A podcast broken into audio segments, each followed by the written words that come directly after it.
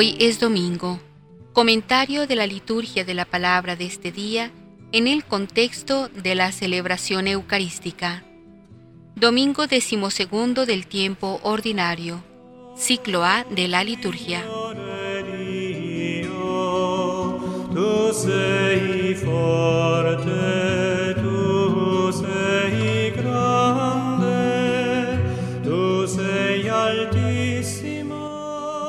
Jesús instruye a los apóstoles que había designado para que tengan valor ante las contradicciones y confianza ante los fracasos. Ellos habrán de dar testimonio, martirio, de Cristo ante los hombres. No solo el Mesías habría de cumplir la profecía del siervo de Yahvé, humilde y paciente, también los discípulos continuarán la tradición del justo perseguido por los que rechazan la verdad, pero confortado y salvado por Dios, como en el caso del profeta Jeremías. Entrando en la explicación del tema principal de la carta a los romanos, Pablo enseña que la nueva vida cristiana produce una triple liberación. De la muerte y del pecado, por la gracia de Cristo, nuevo Adán.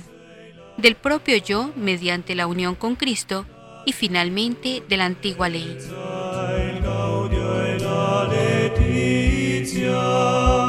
Tu sei speranza, giustizia. En el Evangelio de este decimosegundo domingo del tiempo ordinario, escuchamos por tres veces la invitación de Jesús. No tengáis miedo. Se trata del discurso misionero del Evangelio de San Mateo. Jesús alerta a los apóstoles sobre las dificultades que encontrarán en su actividad misionera y los instruye sobre el falso temor a los hombres y el verdadero temor de Dios. Es pues una invitación llena de vigor a la confianza, a la seguridad en Dios. La experiencia que vive el profeta Jeremías es semejante. Le ha tocado en suerte, como vocación divina, anunciar un mensaje de destrucción para Jerusalén. Un mensaje impopular que hiere los oídos de sus oyentes. Incluso sus amigos le dan la espalda y se vuelven contra él maquinando insidias e intrigas. Pavor en torno. Sin embargo, Jeremías se levanta con una confianza magnífica. El Señor está conmigo como fuerte soldado. La segunda lectura nos ofrece un nuevo texto de la carta a los romanos que venimos escuchando cada domingo. También aquí el elemento de confianza y seguridad subyace a la exposición del pecado y de la redención obtenida en Jesucristo. El tema de fondo de la liturgia es, por tanto, una contraposición entre el miedo del mundo, de los hombres y de la desesperación del pecado, y la confianza en Dios que cuida providentemente de sus criaturas y se muestra como soldado que fortalece a los suyos. El bien ha triunfado sobre el mal y la muerte gracias a Cristo Jesús.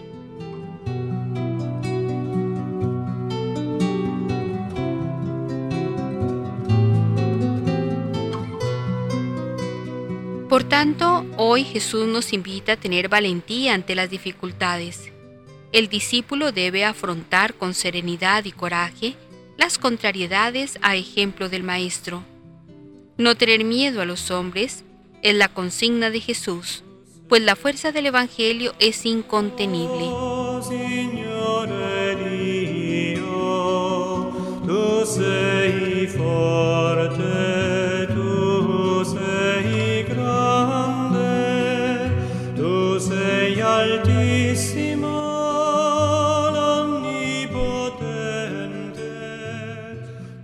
La primera lectura que se nos propone en este día es del libro del profeta Jeremías, capítulo 20, versículos del 10 al 13.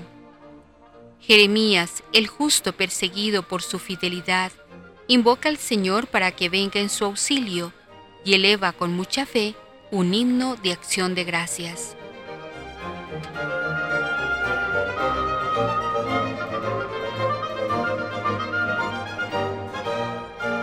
El salmo responsorial en el día de hoy es el Salmo 68, al que nos unimos diciendo, Señor, ¿quién como tú que defiendes al débil del poderoso?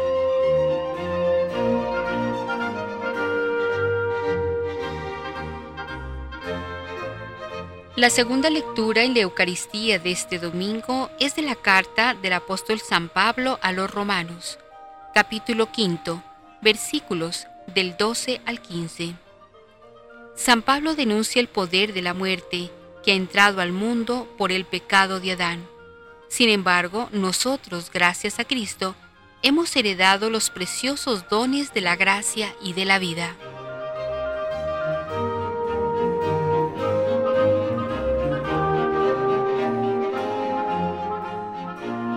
del evangelista San Juan, capítulo 15, versículos 26b y 27a, está tomado el canto al Evangelio del día de hoy.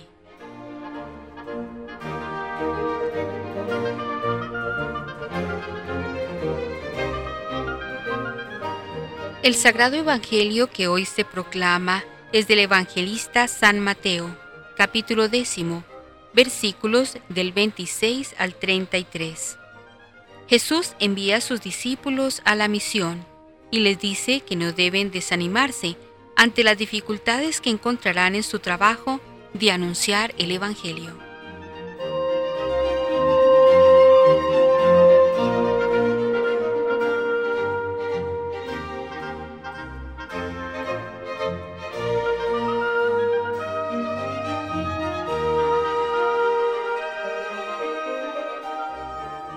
Liturgia de la Palabra.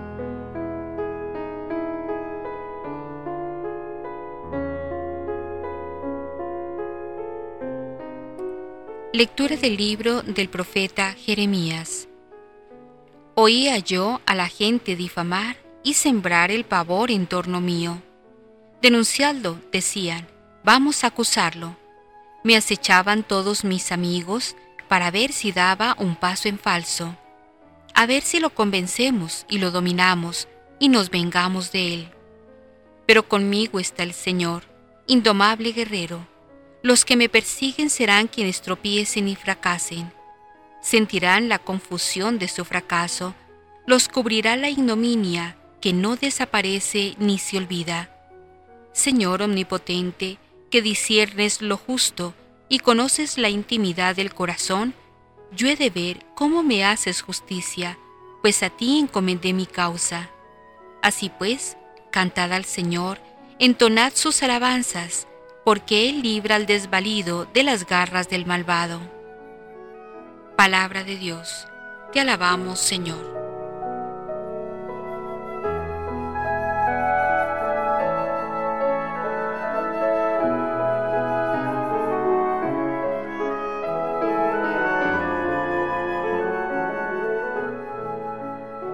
Señor, ¿quién como tú que defiendes al débil del poderoso?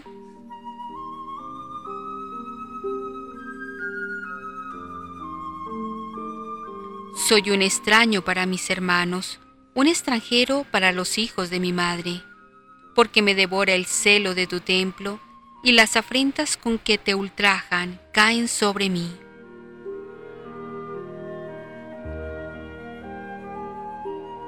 Señor, ¿quién como tú que defiendes al débil del poderoso?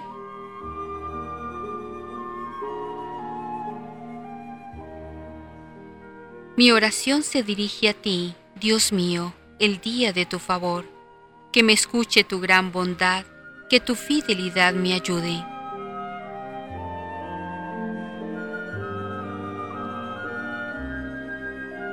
Señor, ¿quién como tú que defiendes al débil del poderoso?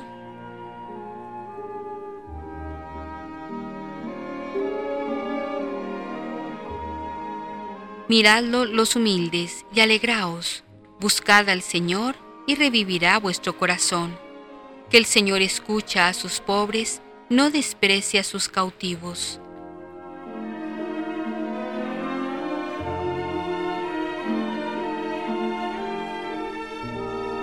Señor, ¿quién como tú que defiendes al débil del poderoso?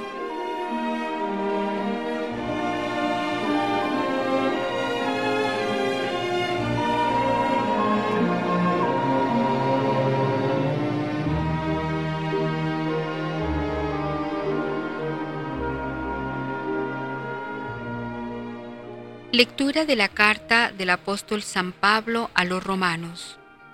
Hermanos, por culpa de un solo hombre entró el pecado al mundo, y por el pecado la muerte, y así la muerte pasó a todos los hombres, por cuanto todos pecaron. Porque antes de la ley estaba el pecado en el mundo, aunque es cierto que cuando no hay ley no existe pecado formal. El hecho es que la muerte reinó desde Adán hasta Moisés, aún sobre los que no cometieron un pecado formal semejante al de Adán, que era solo la figura del hombre que había de venir. Y es que no se puede comparar el pecado con la gracia, porque si por el pecado de un solo hombre murió toda una humanidad, por obra de ese otro hombre único, Jesucristo, la gracia y la generosidad de Dios se han desbordado sobre todos. Palabra de Dios, te alabamos Señor.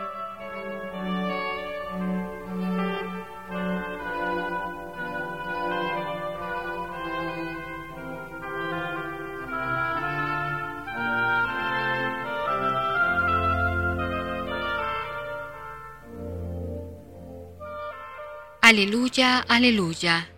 El Espíritu de la verdad dará testimonio de mí, dice el Señor, y también vosotros debéis dar testimonio. Aleluya.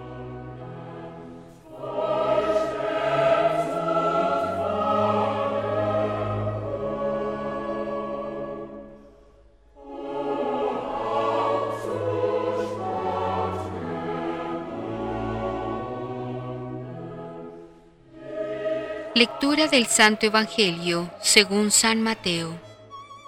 Al enviar a sus apóstoles les dijo Jesús, No tengáis miedo a los perseguidores, pues nada hay tan oculto que no llegue a descubrirse, ni nada tan secreto que no llegue a saberse. Lo que yo os digo en la oscuridad, decidlo a plena luz. Lo que escuchad al oído, pregonadlo desde las terrazas. No les tengáis miedo a los que matan el cuerpo, pero no pueden matar el alma. Temed en cambio al que puede condenar alma y cuerpo al fuego del infierno. Un par de gorriones no vale mayor cosa, y sin embargo, ni uno solo cae al suelo sin que lo disponga vuestro Padre.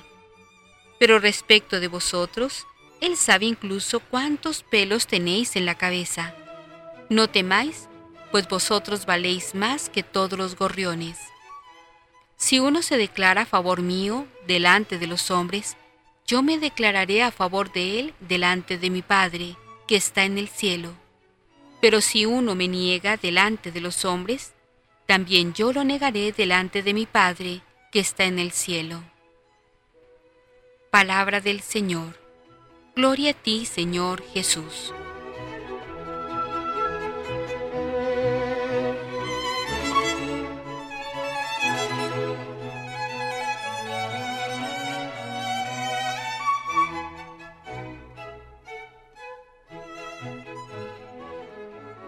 Comentarios.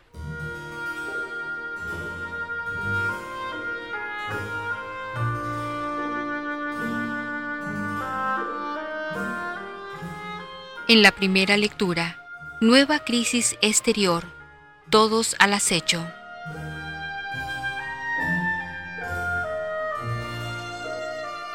Jeremías, en esta última pincelada de sus confesiones, sigue reflejando la dolorosa situación de quien amontona sus crisis interiores, las amenazas exteriores, la persecución y el odio a muerte. El contraste es sorprendente. En sus crisis interiores se revela contra el mismo Dios. Le apostrofa con expresiones y gritos de protesta que ninguno de nosotros osaría repetir algo desconcertante para nuestra mentalidad cristiana. Cuando la crisis es exterior, aunque venga de sus íntimos, la postura de Jeremías toma un ritmo y orientación totalmente distintos. Se tiene seguro en su interior lo realmente importante para él, porque Yahvé estará con él como fuerte soldado.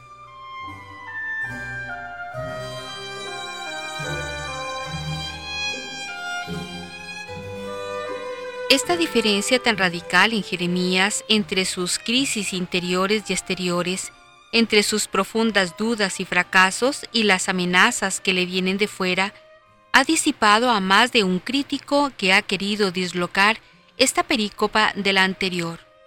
No hay lógica, se dice, entre la desesperación anterior y esta total confianza en Yahvé, como si el profeta, en un conflicto real de sentimientos, en un desahogo espontáneo y crujiente de su psicología maltrecha, tuviera que medir las palabras dentro de una lógica aristotélica.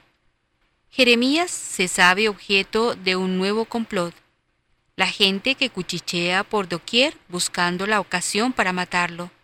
Lo mismo acontecería siglos más tarde a Jesús de Nazaret. Los amigos más prudentes y ladinos esperan con sorna el momento de verlo caído para terminar de aplastarlo. Es la situación casi continua de su vida. No se queja Dios, le basta recordar la promesa del día que lo llamó. Yahvé es omnipotente y justo, conoce la más profunda intimidad personal, por ello espera confiado y seguro la derrota de todos sus enemigos. Es la creencia básica de la retribución terrena. Para ellos no existía más.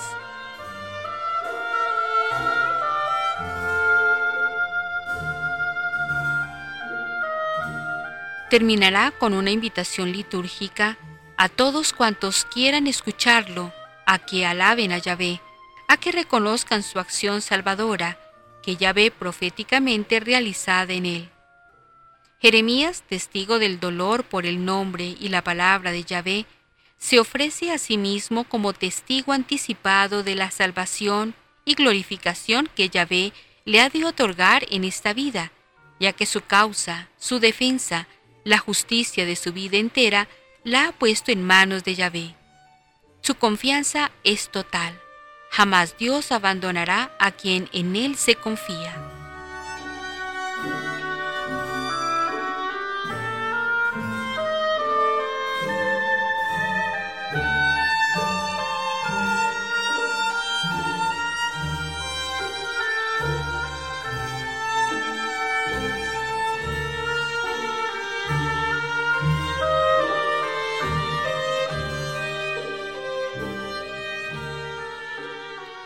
En la segunda lectura, no basta una moral individualista.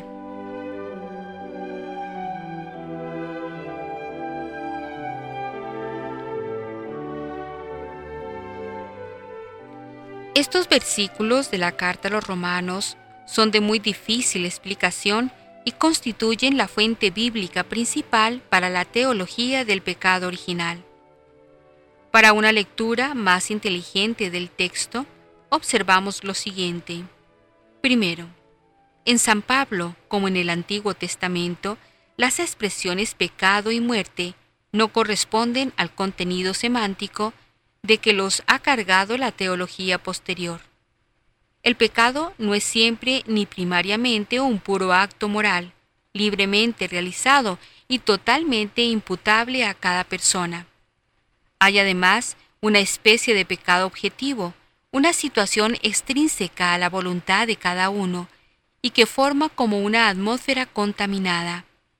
En castellano diríamos empecatamiento.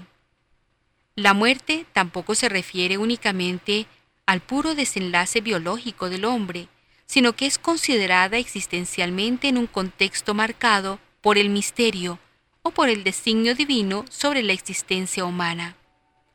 El hecho puramente empírico de morir no tiene nada que ver con el pecado, pero la posibilidad de un sentido positivo de la muerte que no se reduzca a un mero fracaso depende del don, de la gracia de Dios que lo ofrece al hombre a través de Jesucristo.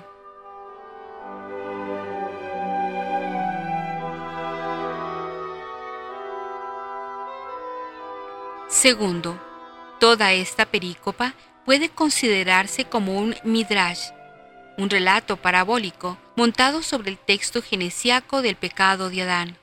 Por lo tanto, no se puede atribuir a Pablo más de lo que él intentaba al escoger esta narración bíblica como el contraste de su afirmación positiva sobre Cristo, portador único de la auténtica salvación humana.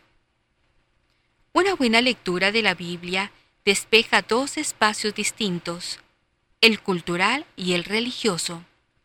La Biblia es un conjunto de libros que pertenecen a culturas diversas, pero a través de todas ellas se transmite el mismo mensaje religioso. Por eso, perdemos tiempo en discutir si Pablo se creía que Adán había sido el primero de todos los hombres. Esto era muy secundario y pertenecía al envase cultural. El mensaje religioso es muy claro.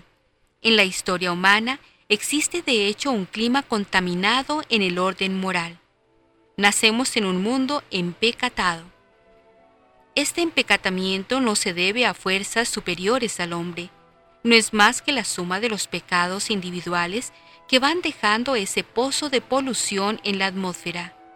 Cristo vino a disipar esta polución atmosférica de la humanidad.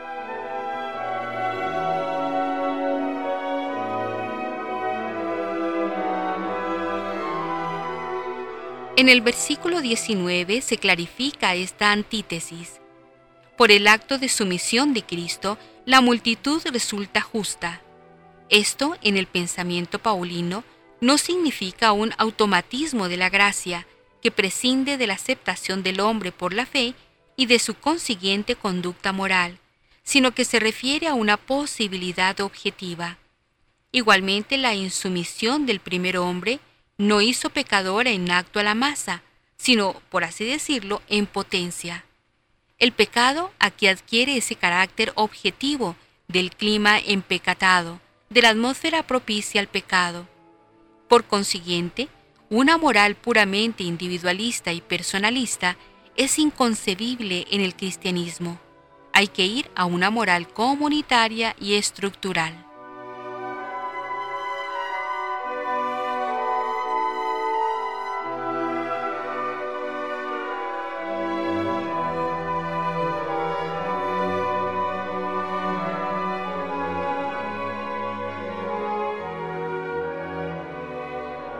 En el Evangelio, el discípulo y el maestro.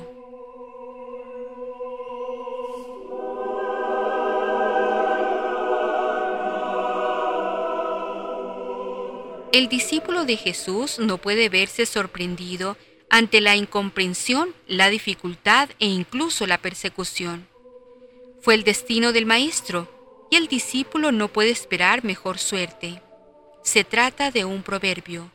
Lo singular del mismo está en su aplicación a Jesús y a sus discípulos. El proverbio maestro-discípulo se haya precisado y completado por el del Señor siervo. Frente a sus discípulos, Jesús no es solo el maestro, como podían serlo los rabinos o cualquier otro maestro frente a sus discípulos, sino que es también su Señor. Esto establece una nueva relación que se haya incluido en la primera confesión de fe cristiana.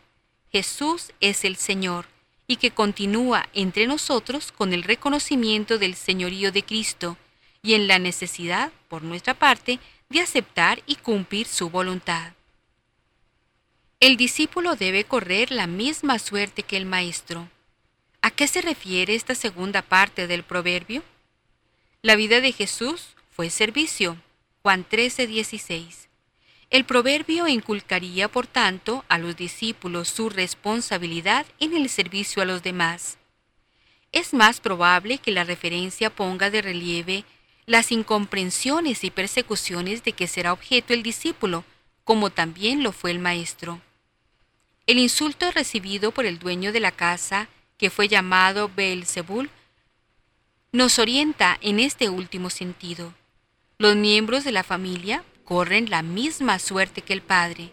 Los discípulos de Jesús constituyen su familia, le pertenecen.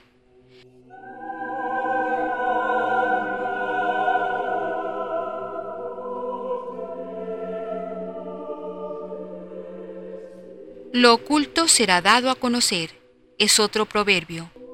Normalmente se aplica para expresar el deseo de que permanezca oculta alguna acción que no queremos que se sepa el divulgarla redundaría en perjuicio de quien la hizo y le quitaría la fama. En nuestro caso el proverbio es aplicado en sentido opuesto. El Evangelio al principio era algo oculto, arcaico y misterioso, algo que debía mantenerse en secreto, conocido de pocos y con las persecuciones necesarias para no desatar la persecución contra las personas que lo habían aceptado. El maestro quería decir a sus discípulos que esta situación no debía desanimarlos, porque no sería duradera. Un día se daría a conocer al mundo entero. Sería predicado desde las terrazas. Estas garantías debían ser motivo de esperanza y alegría. Al fin y al cabo, lo peor que le puede ocurrir a un hombre es la muerte, pero más importante que la muerte del cuerpo es la del alma. No olvidemos que el alma significa la vida. Por tanto, los hombres no pueden quitar la vida propiamente dicha. Esto solamente puede hacerlo Dios. Y por supuesto, no lo hace con aquellos que le aman, que le temen. El temor de Dios debe hacer superar el temor a los hombres. Pero no olvidemos que también el temor de Dios es una actitud cristiana. Ejemplos tenemos en Hechos 9:31, Romanos 11:20, 2 Corintios 7:1, Filipenses 2:12, 1 Pedro 1:17.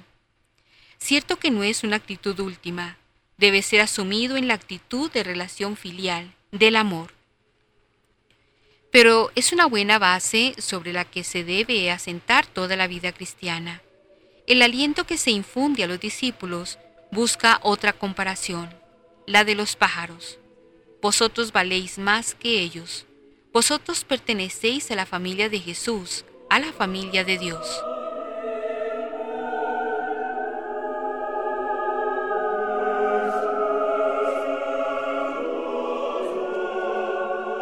El ser de la familia de Jesús obliga a mantener la fe en Él y manifestarla sin avergonzarse ante los hombres. Quien se avergüence de ello queda excluido de la familia de Jesús. Jesús no puede considerarlo como hermano y en definitiva Dios no será su Padre. Confesión que es afirmación de que Cristo, el crucificado, resucitado, es el Señor de la vida. Hacer Señor de la propia vida a un crucificado cae en el absurdo a no ser mirado desde la fe. Confesión que es afirmación de los hechos por Dios en Cristo para la salud del hombre y alabanza por ello.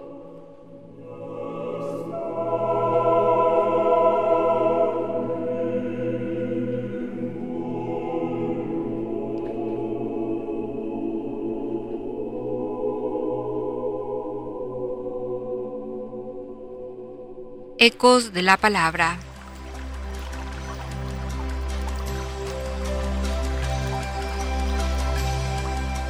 Jesús al enviar a sus discípulos los invita a tener audacia, a que sean valientes y que tengan aguante ante las dificultades. No deben temer las contradicciones, el fracaso, la persecución, ni siquiera la muerte. Esto porque la fuerza del Evangelio es incontenible y adquiere transparencia aún en las peores circunstancias, y porque podemos contar siempre con la presencia del Señor, ante quien somos más importantes que los gorriones. También porque el interior de la persona es inviolable. No tengan miedo a los que matan el cuerpo, pero no pueden matar el alma. Los violentos podrán perseguir, encadenar, matar a los discípulos, pero no podrán neutralizar su espíritu, su libertad interior, ni su mensaje de amor. San Pablo nos dice que la palabra no puede ser encadenada por ningún poder, hay que temer más bien a quienes nos inducen al pecado, a quienes pueden ocasionarnos la ruina definitiva, quitándonos la vida eterna. Jesús hoy nos invita a ponernos de su parte, a dar la cara por Él y a no negarlo en ninguna circunstancia. Él avalará ante el Padre a quien lo confiese como Señor resucitado, y a quien lo haya negado, Él lo negará y nos ponemos de su parte cuando tomamos partido por la paz, la honradez, la justicia y vivimos las exigencias de la fe. Cuando con nuestro ejemplo y sin ningún temor manifestamos la importancia de Dios en nuestra vida y damos testimonio suyo con valor desde las azoteas. Cuando nuestras opiniones y actitudes van según la ley de Dios y según el Evangelio. Es decir, cuando nuestras opiniones y actitudes van según la ley de Dios y según el Evangelio. Cuando disentimos de los criterios que van contra el matrimonio, contra la familia, contra la moral, contra la vida, y lo hacemos sin agresividad ni altanería, pero con humilde firmeza. Una de las tentaciones más frecuentes del creyente actual es el miedo que se disfraza del silencio cauteloso cuando se trata de manifestar nuestra fe. Múltiples temores, recelos y dudas nos asaltan. El miedo a la vida, a nuestro destino, miedo a confesar abiertamente que somos creyentes. Pero Jesús nos dice, no tengan miedo a nada ni a nadie. La suerte de ustedes es la mía y yo estoy siempre con ustedes. El Evangelio de hoy está lleno de invitaciones a no temer a nada ni a nadie, pues Cristo está siempre a nuestro lado. Además está la providencia de Dios que nos cuida, alienta y se preocupa siempre de nosotros sus hijos. Valoremos el inmenso regalo de la vida que palpita en nosotros y que brota de Dios. Valemos mucho más que los pajarillos. Para Dios somos lo más importante de la creación.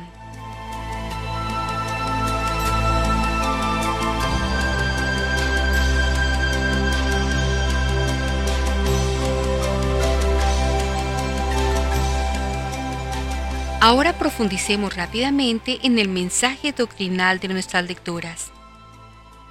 En primera instancia, meditemos, no tengáis miedo. En el discurso misionero de Mateo, Jesús insiste reiteradamente sobre la necesidad de alimentar la confianza y desechar el temor. En realidad, los apóstoles eran los encargados de anunciar la buena noticia, un mensaje lleno de esperanza y consolación pero al mismo tiempo un mensaje destinado a enfrentar directamente la sabiduría del mundo y los pecados del hombre. La bandera de Jesús se levantaba como una bandera de contradicción que ponía al descubierto los pensamientos de muchos corazones. Cuando Jesús llama a todos a su redil, su acción necesariamente pone al descubierto el pecado del mundo y lo separa. Jesús era consciente de que sus apóstoles iban al encuentro inevitable de la persecución, del martirio, de las insidias y las acechanzas de los hombres. Primeramente los anima a la predicación. Lo que os digo de noche, anunciadlo en pleno día. Los exhorta a ser heraldos apasionados de la palabra de Dios. San Pablo dirá a Timoteo, proclama la palabra, insiste a tiempo ya destiempo, reprende, amenaza, exhorta con toda paciencia y doctrina. Porque vendrá un tiempo en que los hombres no soportarán la doctrina sana, sino que, arrastrados por sus propias pasiones, se harán como un montón de maestros por el prurito de oír novedades. Apartarán sus oídos de la verdad y se volverán a las fábulas. Segunda Timoteo 4, 2, 4. El apóstol de Jesucristo debe predicar sin temor desde las terrazas. Debe ser consciente de que Él es fuerte en su debilidad, que no debe preocuparse de su elocuencia, porque el Espíritu Santo le dictará aquello que debe proclamar. Ciertamente debe predicar la doctrina sana, no cualquier tipo de doctrina. Jesús exhorta a sus apóstoles, en segundo lugar, a no temer a los que matan el cuerpo, pero que no pueden matar el alma. En este caso, desea confirmarlos de frente a las amenazas físicas, a los malos tratamientos a causa de la palabra, las conjuras y todo esfuerzo destinado a hacerlos apostatar de su fe en Él. ¿Hasta qué punto los apóstoles interiorizaron esta invitación? Lo vemos en la actitud de Pedro y de los apóstoles en el libro de los Hechos, capítulo 5, versículo 29, capítulo 42. Afirman con toda seguridad que es preciso obedecer a Dios antes que a los hombres, y después de ser azotados, se muestran felices al ser considerados dignos de padecer por el nombre de Jesús. Finalmente, Jesús repite la exhortación a no temer, pues la providencia de Dios no dejará que le suceda ningún mal. En efecto, en el fondo, el secreto para no temer se encuentra en la conciencia de que se está en las manos de un Dios Padre, providente, que cuida de modo especial del hombre creado a su imagen y semejanza. El camino del no temer pasa por tanto por la senda del abandono en las manos de Dios. Deponed en Dios todos vuestros cuidados, porque Él cuida de vosotros.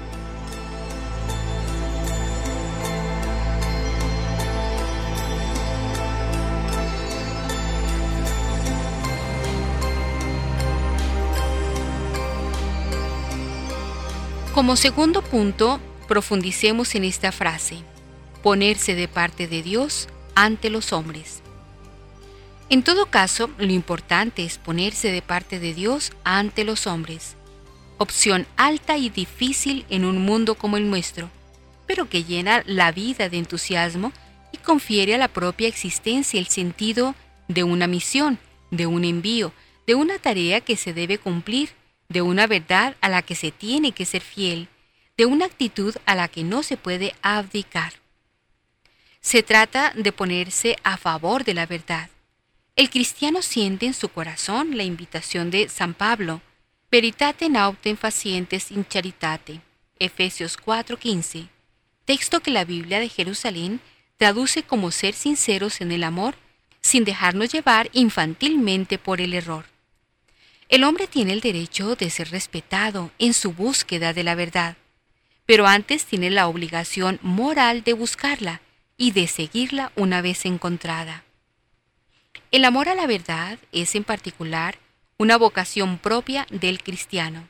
Él ha sido llamado a dar testimonio de la verdad, de la verdad de Dios, la verdad del mundo, la verdad de la revelación, la verdad de Cristo.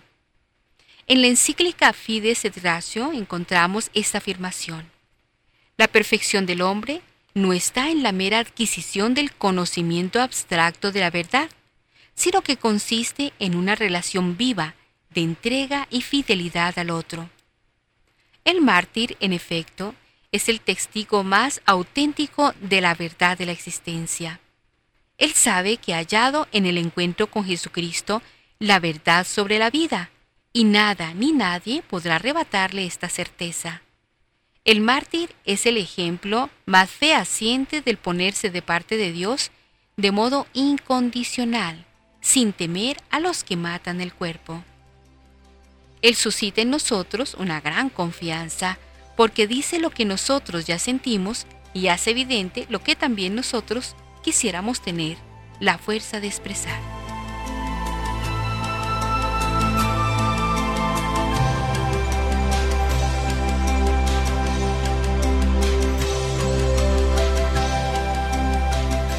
Esto nos lleva a pensar en el impulso misionero de la vocación cristiana.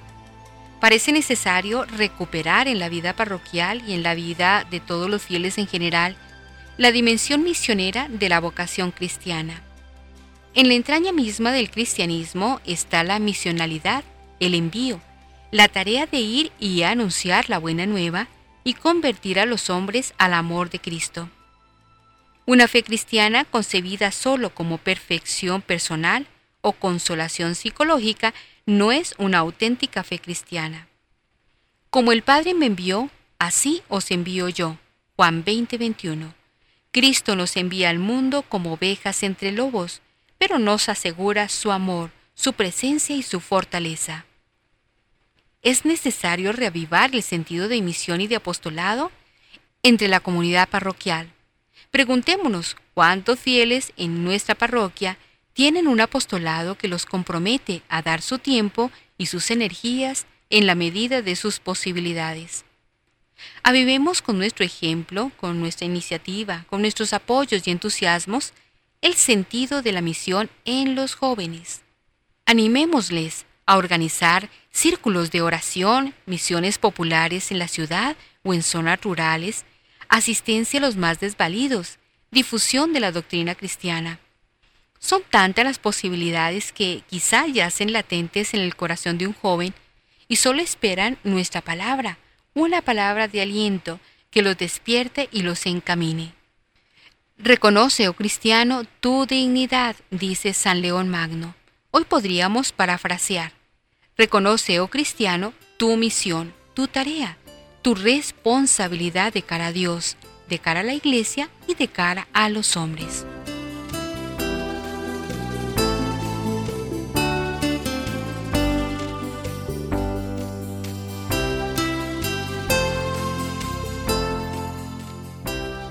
A medida que vamos profundizando en el mensaje doctrinal de nuestras lecturas, nos vamos cuestionando un poco más. Es por esto que tenemos que hablar de la superación del subjetivismo en la vivencia de la propia fe. De la mano del punto anterior, o sea, del que hablábamos sobre el impulso misionero de la vocación cristiana, se encuentra el peligro del subjetivismo en la vida cristiana. Es un peligro que nos acecha especialmente hoy, pues vivimos en una sociedad de tipo individualista. Esta tendencia a la subjetividad se manifiesta especialmente en el ámbito de la conciencia moral. A esta ya no se le considera como un acto de la inteligencia de la persona que debe aplicar el conocimiento universal del bien a una determinada situación y expresar así un juicio sobre lo que se debe hacer aquí y ahora, sino más bien la conciencia aparece con el privilegio de fijar de modo autónomo los criterios del bien y del mal y actuar en consecuencia a este juicio de valor. ¿Cuánto bien podemos hacer a nuestra comunidad ayudándoles a formar una conciencia fundada en los principios de la recta razón y en los principios del Evangelio? Una conciencia recta que ilumine y dé fuerzas a su caminar por la vida. Dediquemos el tiempo necesario, junto con nuestros párrocos y sacerdotes, para formar en la comunidad principios fundamentales que los sostengan en medio de las duras circunstancias de la vida. Solo así, a través de una formación sólida, se cumplirá el deseo de Cristo. No tengáis miedo.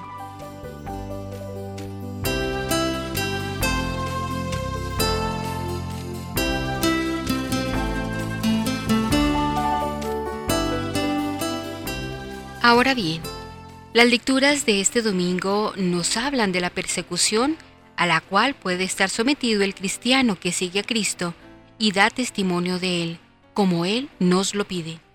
Sin embargo, la idea de persecución permanece un poco oculta en estas lecturas si no leemos los versículos del Evangelio de San Mateo, que aparecen inmediatamente antes de lo que nos presenta la liturgia de hoy. Asimismo, hemos visto que la primera lectura es tomada del libro del profeta Jeremías. ¿Y quién fue Jeremías? Fue quizá el profeta más sufrido, de carácter tímido y manso, que prefería la vida tranquila, pero Dios lo escogió para llevar su mensaje a un pueblo rebelde. Esto le trajo a Jeremías muchos enfrentamientos, luchas, persecuciones de parte de ese pueblo. Fijémonos lo que dice el profeta sobre sí mismo y sobre esta situación. Yo oí el cuchicheo de la gente que decía, denunciemos a Jeremías, denunciemos al profeta del terror, para podernos vengar de él. Todos los que eran mis amigos espiaban mis pasos, esperaban que tropezara y me cayera. Sin embargo, Jeremías se mantuvo firme ante la llamada del Señor y se sometió a todos los riesgos y a todas las persecuciones, pues confiaba plenamente en Dios. Así continúa el profeta, pero el Señor, guerrero y poderoso, está a mi lado. Por eso mis perseguidores no podrán conmigo. Él ha salvado la vida de su pobre de las manos de los malvados. Este testimonio del profeta Jeremías sirve de aliento para aquellos que hemos sido llamados al servicio de Cristo, es decir, todos los bautizados. Cristo tuvo sus discípulos, al comienzo hubo 72. De entre esos 72 escogió los doce apóstoles. ¿Y quiénes son sus discípulos hoy? Pues todos los bautizados, todos los laicos que desean seguir a Cristo. Pero tenemos que tener en cuenta quiénes son sus apóstoles hoy. El Papa, los obispos y los sacerdotes. Y a todos nosotros, sacerdotes y laicos, el Señor nos anuncia persecuciones nos guste la palabra o no, El hecho es que Cristo no nos ofrece a sus seguidores una vida cómoda y libre de vicisitudes y sufrimientos. Muy al contrario, la lectura de hoy y muchas otras de la Sagrada Escritura así nos lo indican. También el Salmo 68 que hoy hemos rezado se refiere a persecuciones y desprecios. Por ti he sufrido oprobios y la vergüenza cubre mi rostro. Extraño soy aún para aquellos de mi propia sangre, pues me devora el celo de tu casa. El celo de tu casa es el impulso que el verdadero seguidor de Cristo tiene para defender la palabra de Dios y para llevarla a quien desee escucharla. Veamos el Evangelio de hoy, pero también los versículos que lo preceden. Mateo 10, 17, 23. Por cierto, el subtítulo que trae la Biblia latinoamericana es elocuente los testigos de Jesús serán perseguidos. El Señor comienza por anunciar persecuciones de parte de los gobernantes. Nos dice que no nos preocupemos cuando se nos juzgue, pues no van a ser ustedes los que hablarán, sino el Espíritu de su Padre hablará por ustedes. Luego pasa a anunciar la persecución de que seremos objeto por parte de los nuestros, de nuestra propia familia. Y termina sentenciando, a causa de mi nombre, ustedes serán odiados por todos, pero el que se mantenga firme hasta el fin se salvará. El Evangelio de hoy nos llama a la valentía y al abandono en Dios, cuando la evangelización, la predicación de su mensaje, se haga difícil y riesgosa.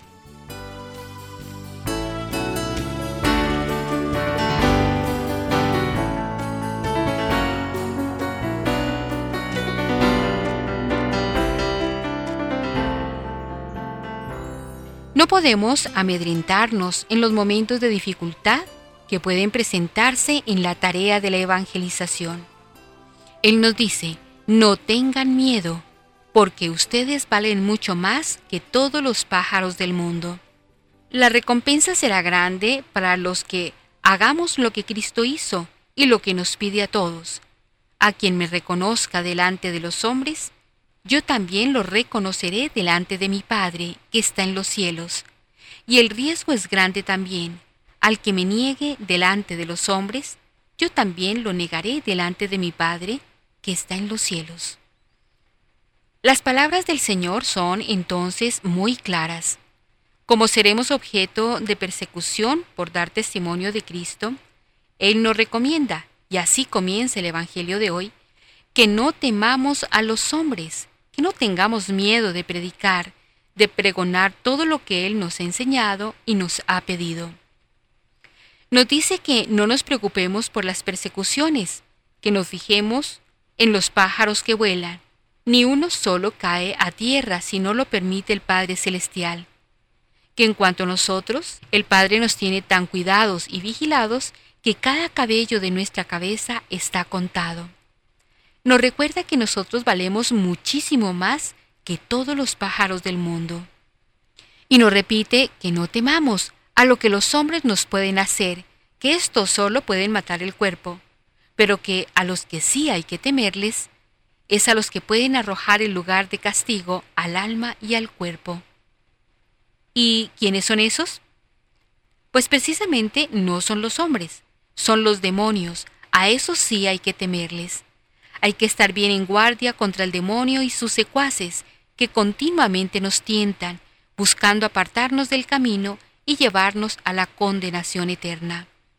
¿Y cómo nos ponemos en guardia contra estos? Pues a través de la oración frecuente y asidua y recibiendo con frecuencia los sacramentos, especialmente la Eucaristía y la confesión.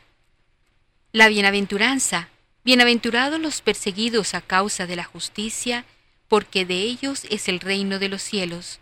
Muchas veces se malinterpreta y se piensa que se refiere a los que se les sigue juicio o están en la cárcel justa o injustamente.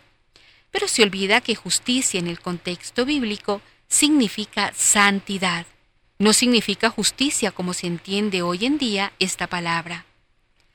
Así que esta bienaventuranza sobre los perseguidos a causa de tratar de ser santos, de tratar de seguir a Cristo, viene a corroborar este trozo del Evangelio de San Mateo, y la suerte del profeta Jeremías.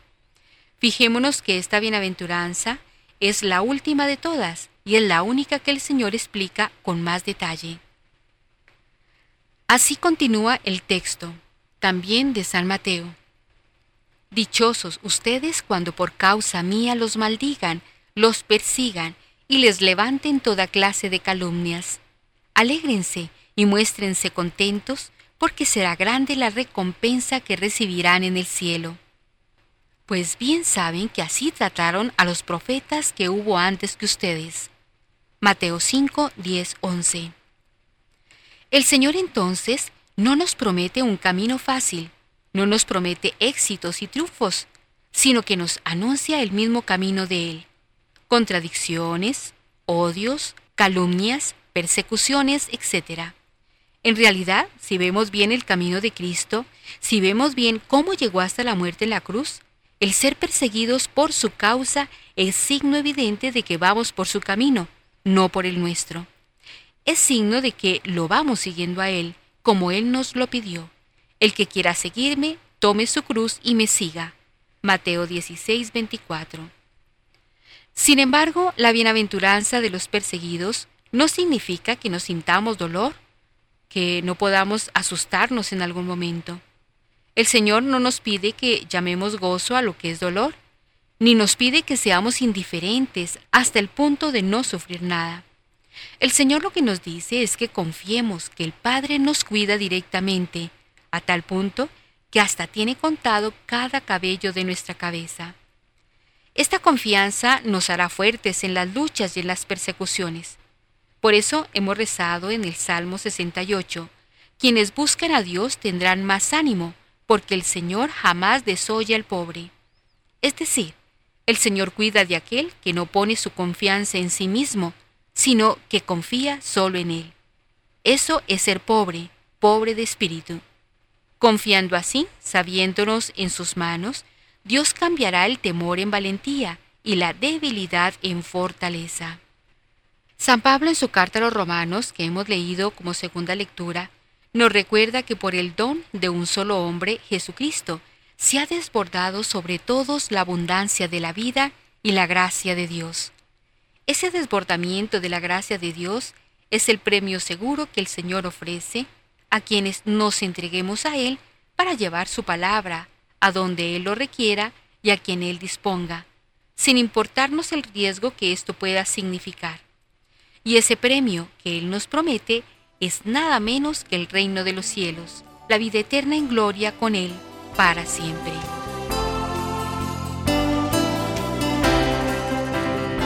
¿Qué es la santidad y cuál es la voluntad de Dios para mí?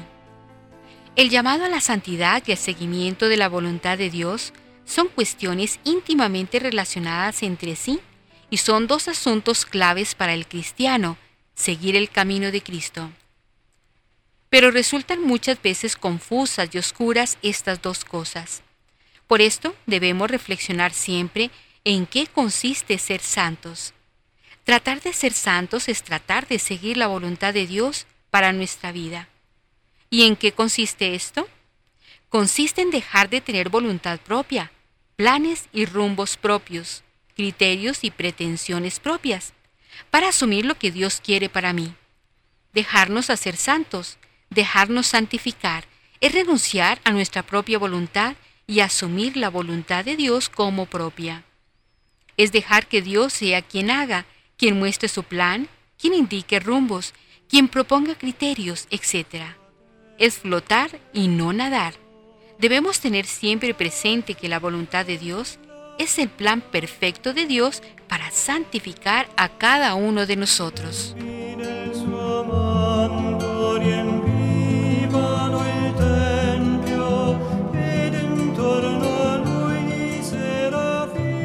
que en la participación en la Eucaristía Dominical afiance en nosotros la confianza y el amor a Jesucristo para ser testigos suyos allá donde nos encontremos, testigos humildes y pecadores, pero con firmeza y valentía, en la seguridad de que si uno se pone de mi parte ante los hombres, yo también me pondré de su parte ante mi Padre del Cielo. Que así sea. Feliz domingo para todos.